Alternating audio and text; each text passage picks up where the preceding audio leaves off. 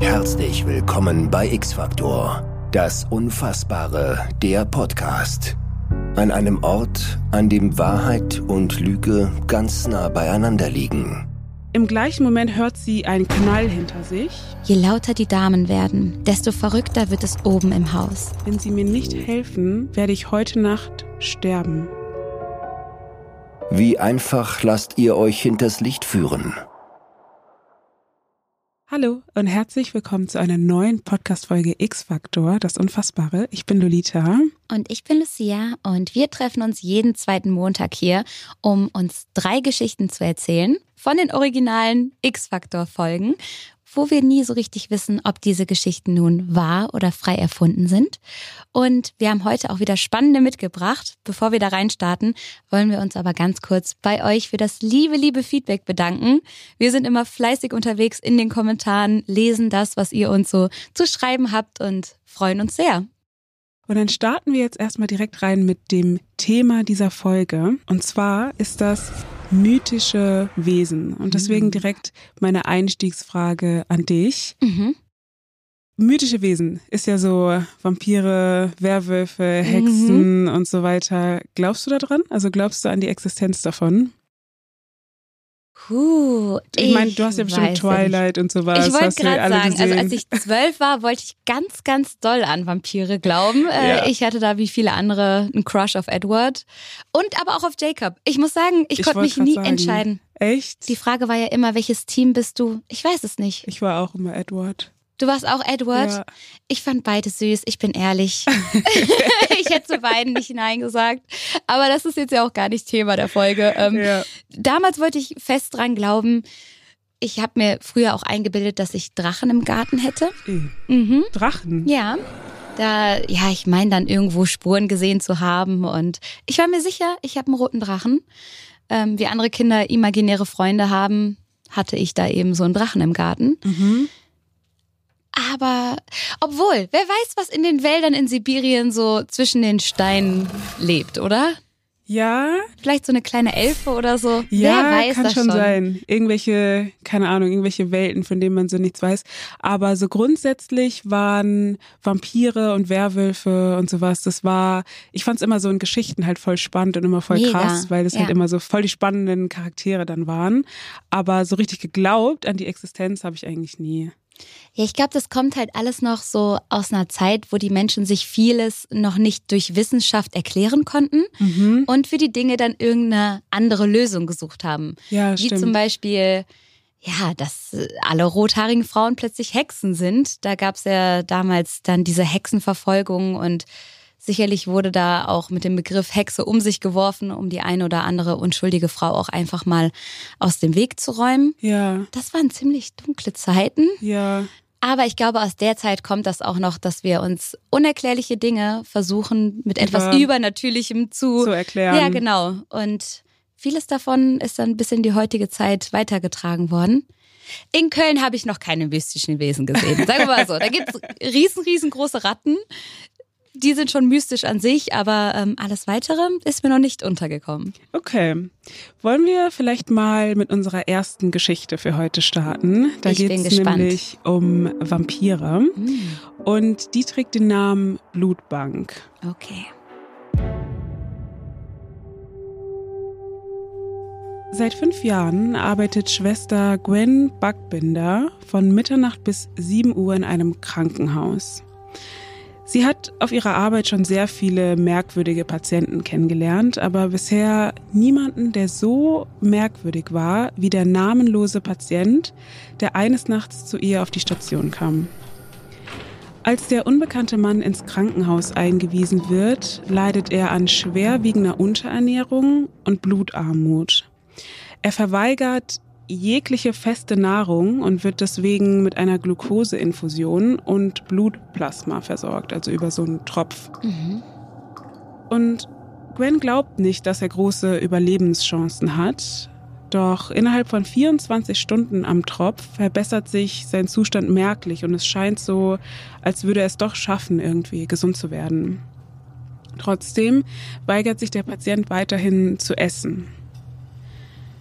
Es ist 2 Uhr in der darauffolgenden Nacht. Gwen macht wie immer ihre Runde durch das Krankenhaus. Beim Vorbeilaufen am Zimmer 621, also dort, wo der Patient drin liegt, hört sie plötzlich Stimmen. Mhm. Sie wird misstrauisch, ist ja mitten in der Nacht und eigentlich ist um die Uhrzeit auch gar kein Besuch mehr erlaubt. Und ganz vorsichtig öffnet sie dann die Zimmertür und sieht eine ältere, schwarz gekleidete Frau am Bett des Patienten stehen. Und als sie da im Türrahmen steht, verlässt im gleichen Moment ein älterer ebenfalls schwarz gekleideter Mann das Badezimmer und stellt sich neben die Frau ans Bett des Patienten. Und Gwen ist verärgert und fragt, wer sind Sie und was machen Sie hier? Um die Uhrzeit, es ist eigentlich gar keine Besuchszeit mehr. Und die Frau antwortet, wir sind die Keynes und wir möchten Eric besuchen. Der Patient, dessen Name ja bisher unbekannt war, heißt wohl Eric Creighton. Und die Frau sagt, dass er gelegentlich im Haus der beiden arbeite. Als er dann eine Weile nicht aufgetaucht war, haben sie sich Sorgen gemacht und sind dann zur Polizei gegangen. Und die Polizei hat ihnen gesagt, dass sie mal im Krankenhaus vorbeigucken sollen, mhm. wo sie ihn dann gefunden haben. Eric, der bis dahin kein Wort gesagt hatte, richtet sich nun ruckartig auf und fordert Gwen auf zu gehen. Also er sagt, sie soll das Zimmer jetzt sofort verlassen. Er wolle gerne Zeit alleine mit seinen Freunden verbringen, trotz verstrichener Besuchszeit. Er beharrt darauf, er müsse ganz dringend mit den Keynes sprechen und so erlaubt Gwen, sehr widerwillig, aber sie erlaubt es, in diesem Fall eine Ausnahme zu machen. Sie steht gerade am Empfang, als die beiden rätselhaften Gäste das Zimmer 621 verlassen. Sie sieht, dass beide jeweils einen schwarzen, schweren Sack über den Boden zum Fahrstuhl hinter sich her schleifen. Und sie versucht, die beiden aufzuhalten, weil sie denkt sich, okay, was ist, was ist da drin? Irgendwas müssen sie gemacht oder mitgenommen haben. Aber sie ist zu spät. Bevor sie die Tür erreichen kann, schließt sich der Fahrstuhl vor ihren Augen. Gwen ist entschlossen, der Sache auf den Grund zu gehen. Sie hat mittlerweile auch Angst vor dem Patienten, aber sie erkennt auch, dass jetzt gerade, wo er schläft oder schlafen muss, sehr wahrscheinlich der richtige Zeitpunkt ist, um das Badezimmer zu überprüfen, wo der ältere Mann rausgekommen ist, als sie das letzte Mal in dem Zimmer war. Sie schleicht in das Zimmer und will gerade die Tür öffnen, als sie ganz nah an ihrem Ohr plötzlich Erics Stimme hört, wie er sagt, was tun Sie hier? Er ist wütend und Gwen versucht sich irgendwie aus der Situation zu reden, verlässt fluchtartig das Zimmer. Mhm. In der nächsten Nacht kommt Gwen etwas früher zu ihrer Schicht. Der mysteriöse Patient geht ihr einfach nicht aus dem Kopf und sie wird von ihrem Kollegen Chuck empfangen, der fragt, ob sie schon gehört habe, was passiert sei. Sie verneint und er sagt dann, irgendjemand hat letzte Nacht 200 Beutel Blutplasma geklaut. Gwen lässt das Gefühl nicht los, dass auch dieser Vorfall irgendetwas mit Eric und den beiden Gästen, die er bei sich im Zimmer hatte, zu tun haben muss. Und sie bittet Chuck daraufhin, den Patienten aus Zimmer 621 zum Röntgen abzuholen und ihn dann etwas warten zu lassen. Chuck ist verwundert, aber er leistet ihrer Bitte Folge und schiebt Eric dann in einem Rollstuhl davon aus dem Zimmer. Währenddessen schleicht sich Gwen in das nun leere Zimmer von Eric und hofft, dass sie nun endlich Antworten findet. Sie öffnet die Tür zum Badezimmer und sieht über den gesamten Boden verteilt unzählige, also wirklich unfassbar viele leere Blutbeutel. Im gleichen Moment hört sie einen Knall hinter sich. Eric hat die Zimmertür aufgestoßen und steht im Türrahmen und er schiebt den Rollstuhl, in dem er vorher drin gesessen hat, wo jetzt der bewusstlose Chuck drin sitzt. An Chucks Hals ist eine Bissspur. Sie schreit, was haben Sie mit ihm gemacht? Ist hysterisch, rennt panisch aus dem Zimmer. Eric folgt ihr und es beginnt ein Kampf auf dem Krankenhausflur. Eine der Wachen, davon alarmiert, hört den Lärm und wirft sich dazwischen, um Gwen zur Hilfe zu eilen. Irgendwie gelingt es Eric allerdings, sich aus dem Griff zu lösen. Er rennt den Gang hinunter, er rennt auf das Fenster zu und springt mitten durch die Scheibe aus dem sechsten Stock. Die Verwaltung des Krankenhauses hält diesen Vorfall unter Verschluss, denn sie möchte nicht, dass das Krankenhaus mit Vampiren in Verbindung gebracht wird. Gwen fragt sich, ob Eric wirklich ein Vampir gewesen war oder ob er vielleicht einfach versucht hatte, das Blut zu stehlen, um es anschließend illegal zu verkaufen. Vielleicht war das hm. Ganze eine Inszenierung, die nur als Vertuschung dienen sollte. Denn im Endeffekt würde das Krankenhaus niemals Anzeige gegen einen Vampir erstatten.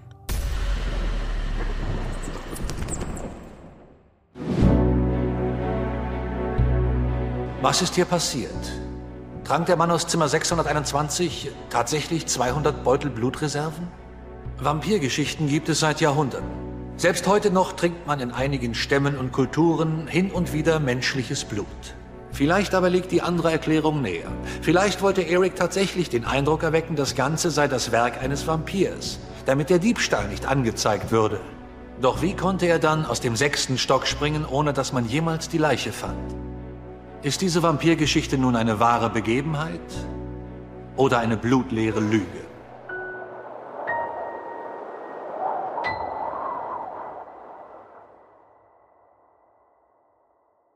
Was glaubst du? Also das mit dem sechsten Stock, das macht mich skeptisch.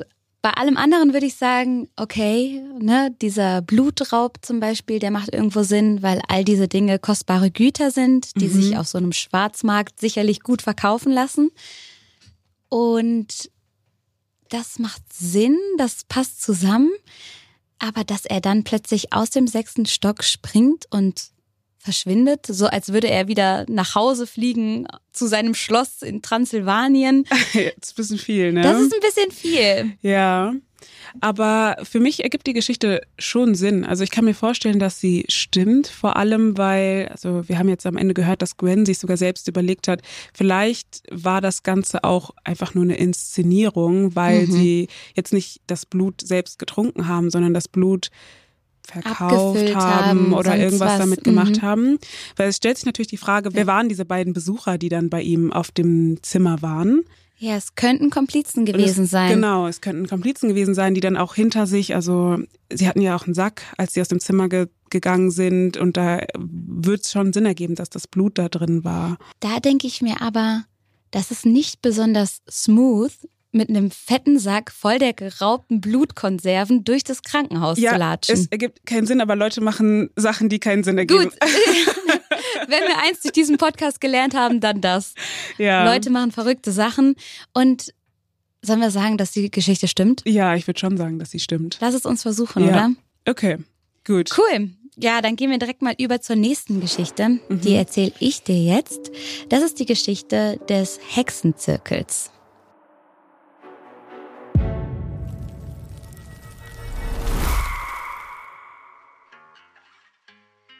Jede Woche treffen sich Betty und ihre drei Freundinnen, um gemeinsam zu kochen und Spiele zu spielen. Die vier Rentnerinnen kennen sich schon ihr Leben lang. Man könnte sagen, sie sind eine eingeschworene Gruppe. Während sie also wieder Karten spielen, klopft es eines Abends plötzlich an der Tür. Betty ist verwundert, denn an diesem Tag war niemand außer ihre Freundinnen eingeladen. Sie geht zur Tür, öffnet sie und schaut geradewegs in den Lauf einer Pistole eines jungen Mannes. Die Freundinnen sind starr vor Angst. Er zwingt sie, den Inhalt ihrer Handtaschen auf dem Tisch zu entleeren. Doch dabei kommen nur ein paar ältere Damen-Dinge zum Vorschein. Also Taschentücher, Nasenspray, Bonbons, ein paar Münzen, so eine Sachen halt, ne? Der Einbrecher ist stinksauer. Irgendwas Wertvolles muss es doch in diesem Hause hier geben. Betty fasst ihren Mut zusammen und sagt dem Einbrecher, dass er ungestraft davonkomme, wenn er sie nun in Ruhe lassen würde. Denn sie wollen ihm nicht wehtun. Er lacht laut und schreit, ach, halt's Maul, du alte Ziege. Der Mann sperrt die Frauen dann in den Keller, um sich in Ruhe im Haus umsehen zu können. Während er dann also durch Bettys Haus stöbert, malen sich die Frauen bereits schlimmste Szenarios aus. Der nimmt alles mit, der macht alles kaputt. Ja, was man sich da eben so vorstellt. Und sie sind sich sicher, wenn sie nichts unternehmen, dann kommen sie hier auch niemals wieder lebend aus dem Keller heraus. Der will sicherlich keine Zeugen dalassen. Sie wissen also, sie müssen was tun. Und so beschließen die Freundinnen dann, sich zu wehren. Sie zünden Kerzen an, setzen sich in einen Kreis und fassen sich an den Händen. Der Einbrecher hört, wie die Damen eine Art Reim vortragen. Immer und immer wieder und dabei werden sie immer lauter. O Mächte der Finsternis, kommt, um uns zu rächen, bringt uns Gerechtigkeit für dieses Verbrechen. Je lauter die Damen werden, desto verrückter wird es oben im Haus. Es ist, als würde sich alles gegen den Einbrecher wenden. Als er durch die Küche gehen will, fängt die Suppe auf dem Herd so doll an zu blubbern, dass sie ihn verbrennt. Er rutscht aus und ehe er sich versieht, fallen die schweren Töpfe, die von der Decke über ihm hängen, allesamt auf ihn drauf. Nachbarn hören seine Schreie und die Gesänge der alten Damen. Sie rufen die Polizei. Diese findet den Einbrecher bewusstlos auf dem Küchenboden. Die Frauen werden unversehrt freigelassen. Aber wie konnte das alles geschehen? Tatsächlich berichten die Nachbarn, dass sie diese Gesänge schon öfter aus Bettys Haus hören konnten. Handelt es sich bei den vier alten Freundinnen etwa um Hexen?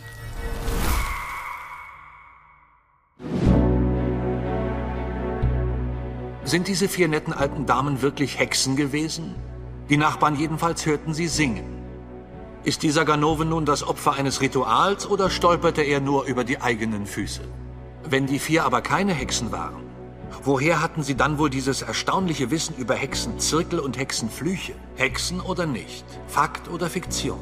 Ja, die Entscheidung ist verteufelt schwer.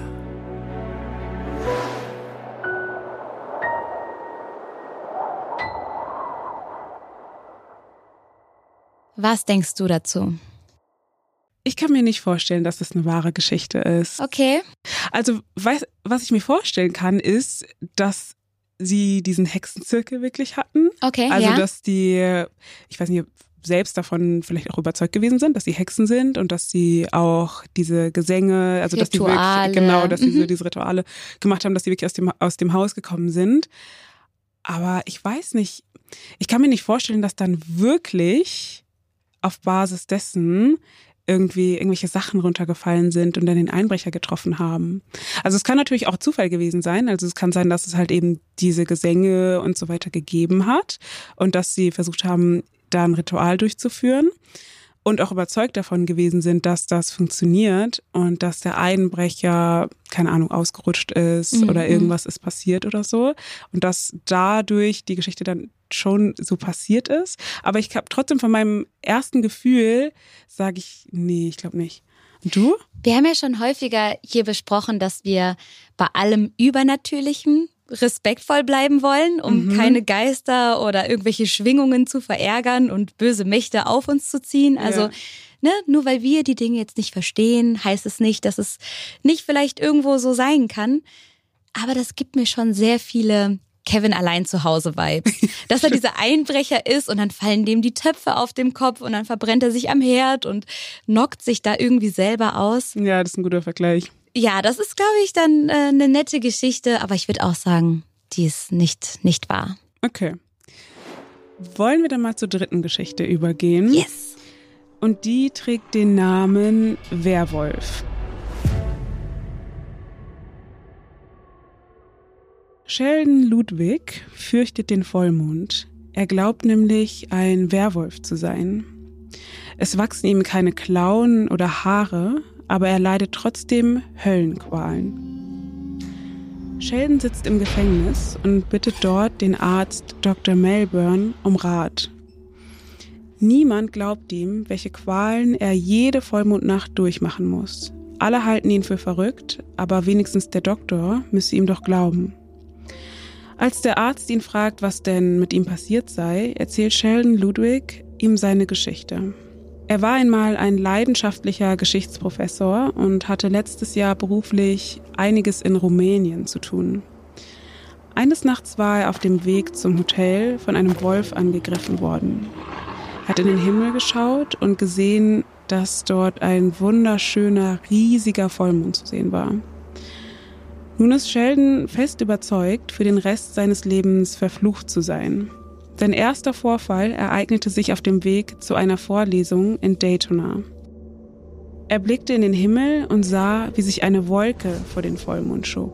Und da überkam ihn auf einmal ein Anfall. Er begann zu heulen und er konnte einfach nicht damit aufhören. Und angeblich habe er im Anschluss sogar einige Studenten bedroht. Aber er selbst erinnert sich einfach nicht daran. Er kam nämlich erst wieder in der Gefängniszelle zu sich. Seitdem verliert er bei jedem Vollmond jegliche Kontrolle über seine Handlungen.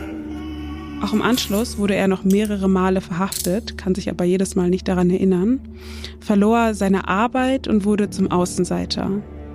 Er war vollkommen isoliert, was ihn wahnsinnig machte, aber er konnte es auch verstehen, weil er andere Menschen selbst vor sich schützen wollte.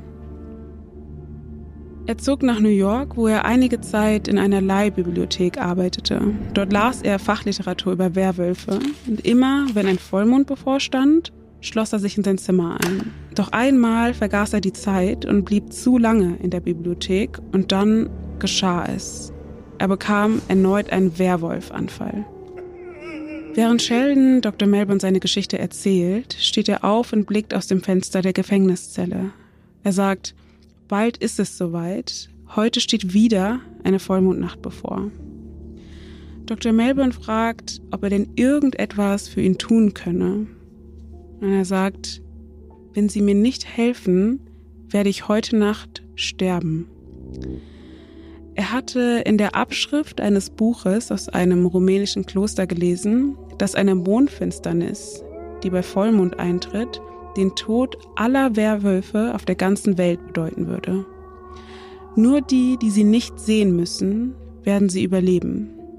Daher brauche er eine Zelle ohne Fenster, er bittet den Arzt, einen Zellwechsel zu veranlassen und ihm somit das Leben zu retten. Er fragt ihn auch, ob er ihm denn überhaupt glauben würde, was er ihm da erzählt. Und der Arzt antwortet, ich glaube Ihnen tatsächlich, dass Sie sich für einen Werwolf halten. Der Doktor verlässt die Zelle, möchte direkt mit dem Direktor sprechen, um Sheldons Bitte umzusetzen. Doch der Direktor weigert sich. Für ihn ist der Wunsch sinnlos und er hat keine Lust auf jeden Wunsch von jedem Patienten einzugehen und ihn dann auch noch in seinen Wahnvorstellungen zu unterstützen. Dr. Melbourne, selbst sehr niedergeschlagen, überbringt Sheldon die enttäuschende Botschaft und schlägt vor, vielleicht einfach auch bei ihm zu bleiben während der Nacht, aber dieser lehnt sofort ab. Er sagt, es ist viel zu gefährlich, wenn Sie hier bei mir bleiben und er verabschiedet sich. Er sagt, bis morgen, Sheldon. Sie werden heute Nacht nicht sterben. Mr. Melbourne machte sich große Sorgen um ihn, denn keiner seiner Patienten stand bisher unter größerem emotionalen Stress als Sheldon. Er war trotzdem begeistert davon, dass Sheldon trotz seiner Qualen, die er erleben musste oder leiden musste, nicht daran dachte, aufzugeben. Als der Vollmond in der Nacht aufzieht, beginnen tatsächlich Sheldons Höllenqualen erneut. Dann folgt die Mondfinsternis. Am nächsten Morgen kommt Dr. Melbourne ins Gefängnis und Sheldon ist tot. Der Direktor sagt ihm, dass die Todesursache sehr wahrscheinlich Herzversagen gewesen ist. Dr. Melbourne freut sich allerdings, dass Sheldons Leiden ein Ende hat, trotz seines eigenen Willens zu leben. Denn als er sich in der Zelle umsieht, erfährt er das wahre Ausmaß seiner Qualen. Die Wände der Zelle sind vollkommen mit blutigen Kratzspuren übersät.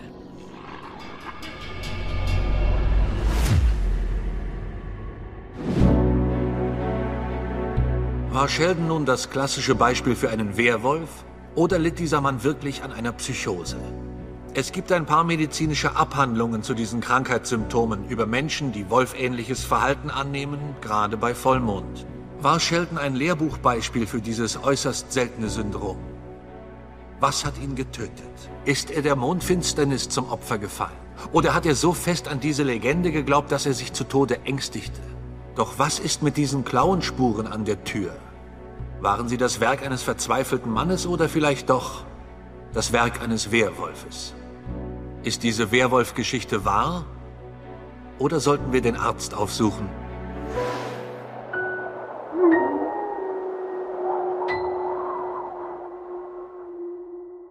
Was glaubst du? Ich kann mir vorstellen, dass die Geschichte wahr ist. Ja, ne? Ich kann mir wirklich vorstellen, dass, wie er schon gesagt hat, dass so eine seltene Art einer Psychose zum Beispiel sein kann, Mhm. dass Sheldon wirklich davon überzeugt war, diese Symptome zu spüren und möglicherweise sich da auch in was reingesteigert hat. Und so etwas kann ja körperlich unfassbar anstrengend werden, wenn da die Psyche einem was vorspielt. Man kennt es ja selber, ne? Wenn man traurig ist, dann fühlt man sich automatisch auch schlapp. Psyche und Körper gehen Hand in Hand miteinander. Ja. Und dass er da so viel Angst vor dieser Nacht hatte und das Gefühl hatte, ich werde sterben, ich werde sterben, so dass am Ende sogar der Körper geglaubt und versagt hat. Ich kann mir das vorstellen, dass das irgendwie passiert sein kann. Ich kann mir das auch vorstellen, weil die menschliche, also wie du sagst, die menschliche Psyche ist ja sehr mächtig und man kennt ja auch das Phänomen, dass man aus der Psyche heraus Schmerzen spürt Genau. am Körper, Ja. weil er hat ja Nacht für Nacht, wenn er gesagt hat, dass er diese Werwolf-Anfälle hatte, Ja. da hat er gesagt, dass er Qualen erlitten hat. Und ich kann mir vorstellen, dass eben aus dieser Angst heraus er wirklich diese Qualen gespürt hat und deswegen auch so verärgert war darüber, dass ihm niemand glauben will, weil er gesagt hat, ich spüre das aber, dass es mir wirklich nicht gut geht. Ähm, deswegen ja, ich würde auch damit gehen, dass die Geschichte wahr ist. Kann man sich schon auf jeden Fall vorstellen. Der Fall hat mich auch ein bisschen an Peter Kürten erinnert. Das Mhm. ist ein wahres Verbrechen, was passiert ist. Peter Kürten war ein Mann, der von seinen Opfern Blut getrunken hat. Der hatte immer wieder brutale Anfälle, ist in eine Art Rausch verfallen und hat dann tatsächlich von seinen Mordopfern das Blut getrunken Oh mein Gott. was jetzt viel grausamer ist als das, was Sheldon da widerfahren ist. Aber diese Art von Rauschzustand, die scheint es wirklich zu geben. Oh mein Gott, ja, okay. Dann glaube ich auf jeden Peter Fall. Kürten wird auch äh, der, der wahre Vampir genannt. Was? Den hat es wirklich gegeben und der war eben in diesem Blutrausch und sicherlich war das auch eine Art von Psychose. Mhm. Ähm, ohne dass ich jetzt Psychologin bin, würde ich das jetzt einfach mal diagnostizieren. Ja. Und deswegen kann ich mir vorstellen, dass die Geschichte auch wahr ist, die von Sheldon. Okay, dann gehen wir mit. Die Geschichte ist wahr. Bevor es aber die Auflösung gibt, spielen wir noch ein kleines Spiel. Und zwar X-Stories, die uns die liebe Alissa jetzt hier vortragen wird.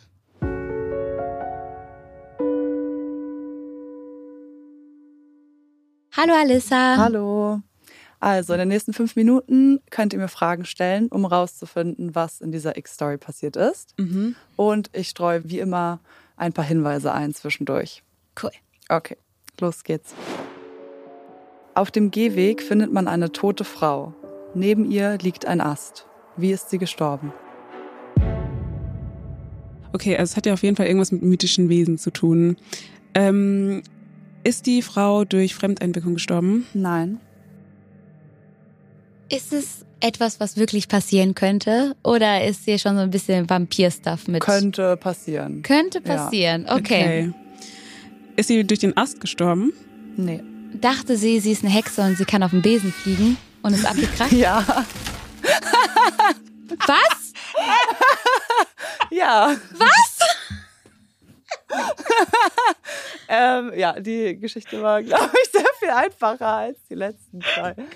Nein, als ob. Ähm, ja, sie, also die Frau dachte, sie ist eine Hexe und sie wollte äh, auf ihren Besen steigen und ist vom Hochhaus gesprungen und leider konnte sie nicht fliegen und deswegen ist sie unten aufgekommen. Das war keine Wow, True das Story, oder? Äh, nein. Okay. Aber ich kann mir vorstellen, dass Leute das trotzdem machen. Geil, wenn, ich sie glaube, so sehr, schnell. wenn sie auch in so einem Wahn sind. Wie Oh mein Gott. Ja, zum Glück habe ich nie versucht, auf gerade. meinem Drachen zu fliegen. Das wäre auch schief gegangen. Krass. Ich glaube, so schnell waren wir noch nie. Nee. Rekordzeit. Geil. Mega. Hier. Mastermind einfach. Sehr gut. Ja, geil. Ja, nice. Job erledigt, können nach Hause gehen. Ah nein, jetzt kommt nämlich die Auflösung. Genau. Danke, Alissa. Ja, Ich erstmal gerne. das war Rekordzeit. Yes. Fangen wir äh, direkt mal an mit der Auflösung zur ersten Geschichte. In der ging es um Gwen Backbinder, die glaubte, in ihrem Krankenhaus einem Vampir begegnet zu sein.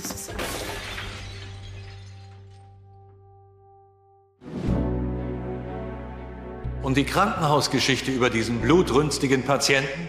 Was haben Sie getan?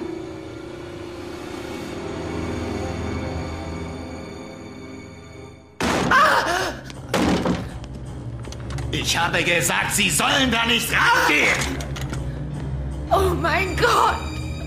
Was haben Sie mit ihm gemacht? Natürlich gibt es auch hier in den USA einige Leute, die für Vampirkulte offen sind. Ist es vielleicht möglich, dass Eric auch zu ihnen gehörte? Ja, es ist sehr wohl möglich, denn das alles geschah nämlich vor etwa 20 Jahren in einem New Yorker Krankenhaus. Es ist Fakt.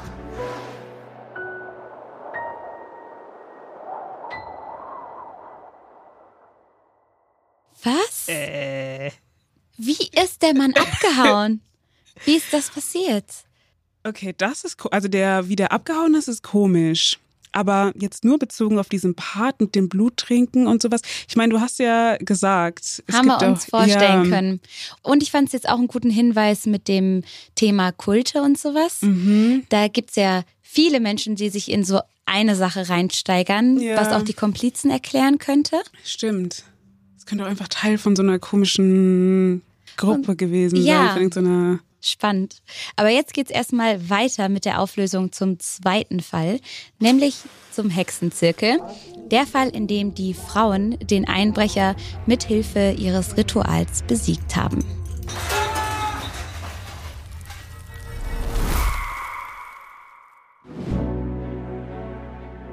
Waren es wirklich vier Hexen, die den Einbrecher zur Strecke gebracht haben? O Mächte der Dunkelheit, kommt Gerechtigkeit für dieses Verbrechen. O Mächte der Dunkelheit, kommt uns zu rächen, bringt uns Gerechtigkeit für dieses Verbrechen. Soll das? Was passiert hier? Ja, diesen Kochzirkel gab es an der Ostküste. Es ist wahr.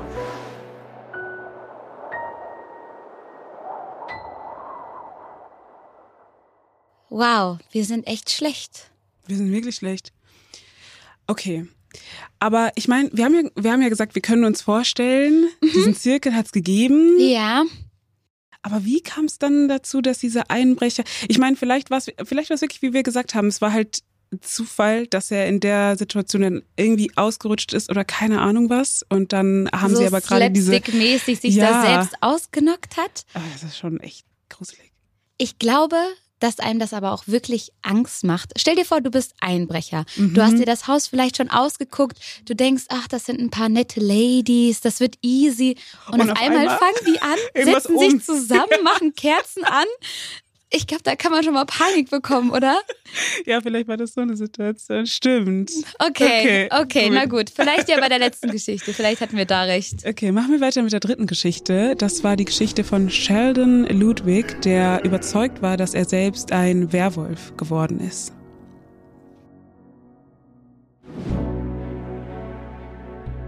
Und diese Geschichte über die arme Seele, die wirklich glaubte, sie sei ein Werwolf. Wahr oder falsch? Wir haben heute eine Vollmondnacht. Kann ich irgendwas für Sie tun? Ich sterbe heute Nacht, wenn Sie mir nicht helfen. Sie glauben, dass Sie heute Nacht sterben? Ja, es mag schon sein, dass ich den ewigen Frieden erst im Tod finden werde, aber ich will doch leben, Dr. Melbourne. Das Leben ist kostbar, sogar für einen Werwolf. Sie denken, dies beruht auf einer wahren Begebenheit? Dann liegen Sie daneben, ist bloß eine Fabel.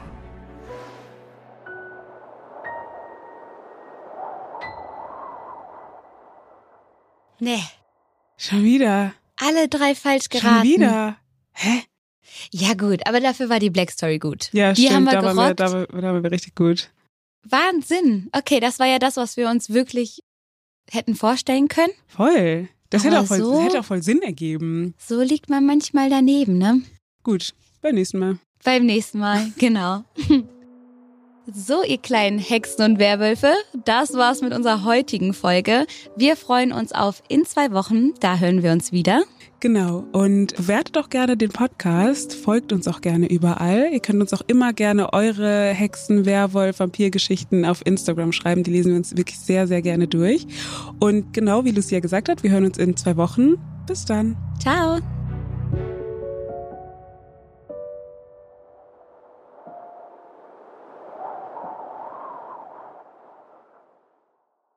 Dieser Podcast wird produziert von Podstars bei OMR.